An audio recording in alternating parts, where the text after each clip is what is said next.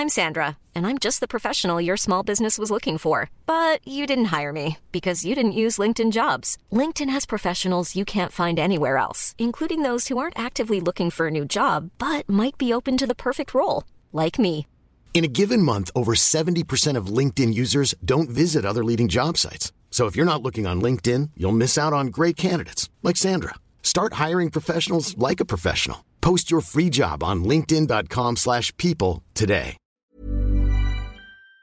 La consommation de l'alcool baisse en France, mais les Français restent tout de même des gros consommateurs. C'est ce qu'indique une nouvelle étude de Santé publique France. Mais ce que vous allez voir aujourd'hui, c'est que l'alcool en France bénéficie en quelque sorte d'une place un petit peu à part, alors que les conséquences peuvent parfois être importantes pour notre santé si ce n'est pas fait avec modération. Alors comment expliquer tout cela? Salut c'est Hugo, j'espère que vous allez bien. C'est le sujet à la une des actualités du jour. Déjà commençons avec ce chiffre. 30 ans, entre 1992 et 2021, eh bien, le nombre d'adultes en France qui déclarent boire de l'alcool tous les jours a été tout simplement divisé par 3. Concrètement, alors que près de 24% des adultes déclaraient consommer de l'alcool tous les jours en 1990, eh bien aujourd'hui, ils ne sont plus que 8%. C'est donc ce qu'indique cette étude de Santé publique France. Santé publique France, qu'est-ce que c'est? C'est l'Agence nationale de santé publique qui est rattachée directement au ministère de la Santé. On assiste donc à une diminution globale de la consommation en France, mais l'étude indique que cette diminution, elle s'observe particulièrement chez les hommes d'abord, ensuite chez les plus jeunes ou alors chez les beaucoup plus âgés, et enfin chez les personnes aux revenus les plus élevés. C'est chez eux qu'il y a une baisse la plus importante, et selon Santé publique France, cette baisse chez certaines parties de la population pourrait notamment s'expliquer par euh, la loi Evin qui a été adoptée euh, en 1991, une loi qui, je rentre pas dans les détails, mais qui a régulé notamment la publicité de l'alcool dans certains médias. Bon après ce qu'on voit aussi c'est que cette baisse de la consommation, elle est quand même à relativiser puisque les Français restent de gros consommateurs d'alcool. Bon déjà le rapport montre que la part d'adultes qui boivent de l'alcool chaque semaine reste stable en l'occurrence. Et sur ce chiffre là, on est autour de 40% des Français, des adultes plus précisément, qui boivent de l'alcool chaque semaine. Santé publique France explique aussi que les femmes, en l'occurrence, boivent de plus en plus. Elles rattrapent donc en quelque sorte les hommes. Elles pratiquent de plus en plus ce que l'on appelle du binge drinking, donc c'est le fait de boire plus de 6 verres au cours d'une même soirée. Et le rapport indique aussi que le lien entre l'alcool et les Français est différent selon les tranches d'âge. Je vous la fais courte, mais en gros, les plus jeunes ont tendance à boire moins souvent, donc typiquement pas tous les jours, mais ont tendance à boire eh bien, beaucoup plus quand ils consomment, donc à boire beaucoup typiquement sur une soirée, à l'inverse donc des personnes plus âgées. Il y a aussi des différences selon la région dans laquelle on habite. La Nouvelle-Aquitaine et l'Occitanie sont les deux régions où la part des buveurs quotidiens est la plus élevée, alors qu'à l'inverse, la Martinique, la Guadeloupe, la Réunion ou encore la Guyane, c'est là où euh, les taux sont euh, les plus bas. Alors une fois qu'on a dit tout ça, faut quand même rappeler que la consommation d'alcool, elle est responsable d'environ 41 000 décès chaque année en France, selon euh, Santé publique France. C'est aussi le premier facteur d'hospitalisation en France et la deuxième cause de mortalité dite évitable après le tabac. L'alcool est aussi responsable de 8% des cancers en France chaque année. Et pourtant, l'alcool continue de bénéficier d'une image, alors pas forcément positive, je sais pas si c'est le bon terme, mais à minima de façon banalisée. Et en l'occurrence, ce sujet a pas vocation à faire la morale ou quoi que ce soit, je suis personne pour ça, mais c'est tout de même important et intéressant de voir ces éléments de vigilance des scientifiques et des médecins sur le sujet, surtout que, on va le voir en l'occurrence, c'est réellement une question politique. En fait, face à tout cela, Santé publique France milite notamment pour la généralisation de ce que l'on appelle le Dry January, donc le défi de janvier en France, qui est un défi qui vient de Grande-Bretagne et qui consiste à ne pas boire d'alcool pendant tout le mois de janvier. Cette initiative, elle est soutenue par pas mal d'organisations, mais elle n'est pas soutenue officiellement par le gouvernement français, ce que regrette donc une partie du monde de la santé. Alors comment l'expliquer alors que les médecins chaque année militent en quelque sorte pour que ce soit reconnu par le gouvernement? Eh bien pour le président de l'association Addiction France, Bernard Basset, qui est interrogé notamment par France Info. Je vous mets le lien en description. Eh bien selon lui, si le gouvernement ne soutient pas pleinement une initiative comme le Dry January, eh bien ce serait à cause d'une forme d'influence et de lobby important des industriels de l'alcool. Et en l'occurrence, en France, il faut le dire, l'alcool ça pèse lourd. On peut évidemment penser au vin.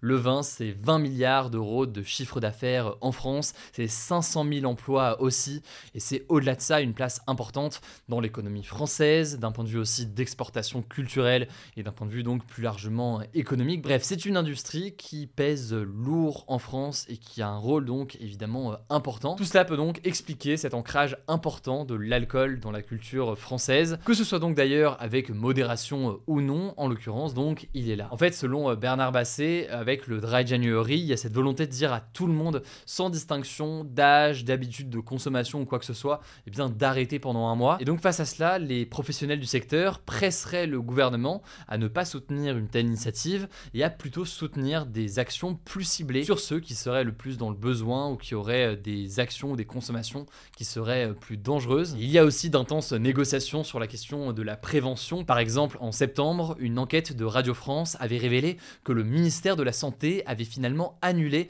une campagne de prévention sur les risques liés à la consommation d'alcool pendant la Coupe du Monde de rugby. Selon euh, les différentes organisations, c'était dû euh, notamment à une pression des viticulteurs français. Et en juillet, c'était euh, le média Le Canard Enchaîné qui révélait qu'une autre campagne sur les risques liés à la consommation d'alcool avait été annulée en 2023 en France. Il y a donc une question sur l'éducation, une question sur la prévention, une question aussi potentiellement sur les prix. Et là, en l'occurrence, forcément, tout cela peut faire énormément débat, mais c'est quelque chose qui est dans la discussion. En juillet, le ministère de l'économie avait indiqué au Figaro qu'une euh, des taxes sur l'alcool pourrait prochainement augmenter de quelques centimes.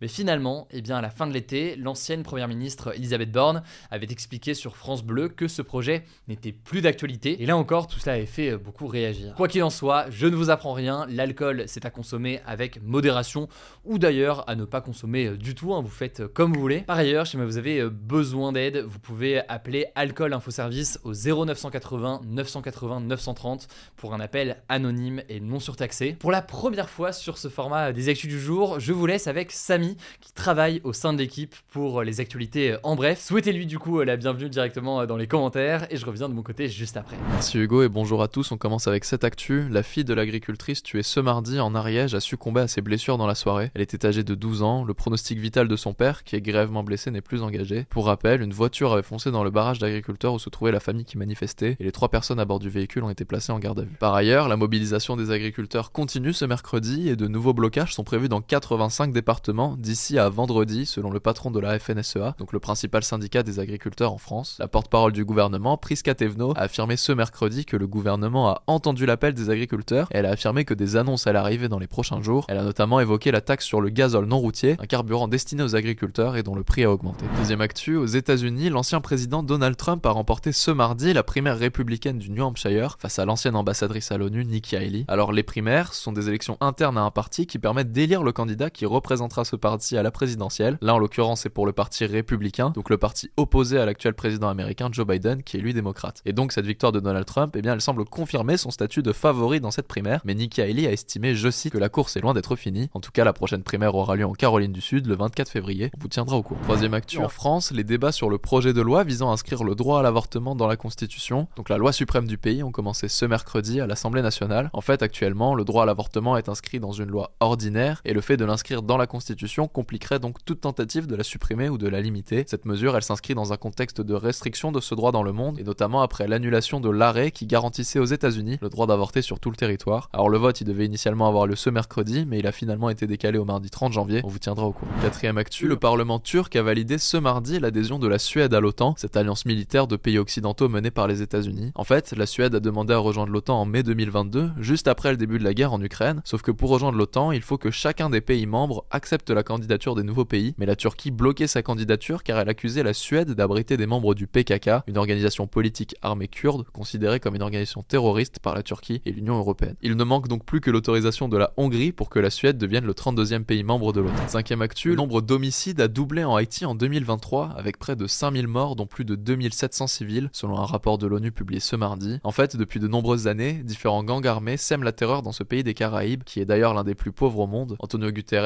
le patron de l'ONU, a déploré, je cite, que les meurtres, les violences sexuelles et les enlèvements commis par les bandes organisées se poursuivent en toute impunité. Une mission de l'ONU pour venir en aide en Haïti pourrait bientôt voir le jour, on vous tiendra au courant. Et on finit avec une bonne nouvelle, le film Anatomie d'une chute de la réalisatrice française Justine Trier a décroché 5 nominations aux Oscars, dont la cérémonie se tiendra le 10 mars prochain. Le film est nommé dans les catégories meilleur film, meilleure réalisation, meilleur scénario original, meilleure actrice et meilleur montage. Par ailleurs, les films Le règne animal et Anatomie d'une chute arrivent en tête des nominations d'une autre cérémonie, celle des Césars, qui récompense le cinéma français, avec respectivement 12 et 11 nominations. La 49e cérémonie des Césars aura lieu le 23 février prochain. Voilà, c'est la fin de ce résumé de l'actualité du jour. Évidemment, pensez à vous abonner pour ne pas rater le suivant, quelle que soit d'ailleurs l'application que vous utilisez euh, pour m'écouter. Rendez-vous aussi sur YouTube ou encore sur Instagram pour d'autres contenus d'actualité exclusifs. Vous le savez, le nom des comptes, c'est Hugo Décrypte. Écoutez, je crois que j'ai tout dit. Prenez soin de vous et on se dit à très vite.